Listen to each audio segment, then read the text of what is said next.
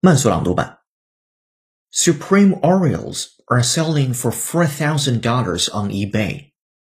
Oreos may be easy to grab off any grocery store shelf, but Nabisco's latest sandwich cookie is a little more exclusive. Thanks to some great branding and exclusive status by Supreme. Supreme, the Manhattan-based streetwear brand known for its limited edition drops.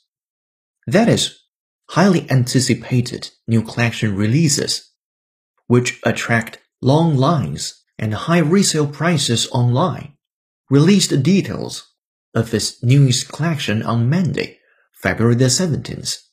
Supreme drops are renowned for attracting lines of fans and resellers several hours or days before the collection is sold in store. Managed by bouncers controlling crowds.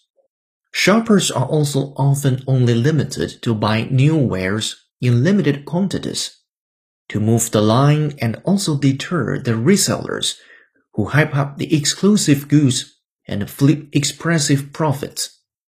本节课程就到这里，浩老师恭喜你又进步了。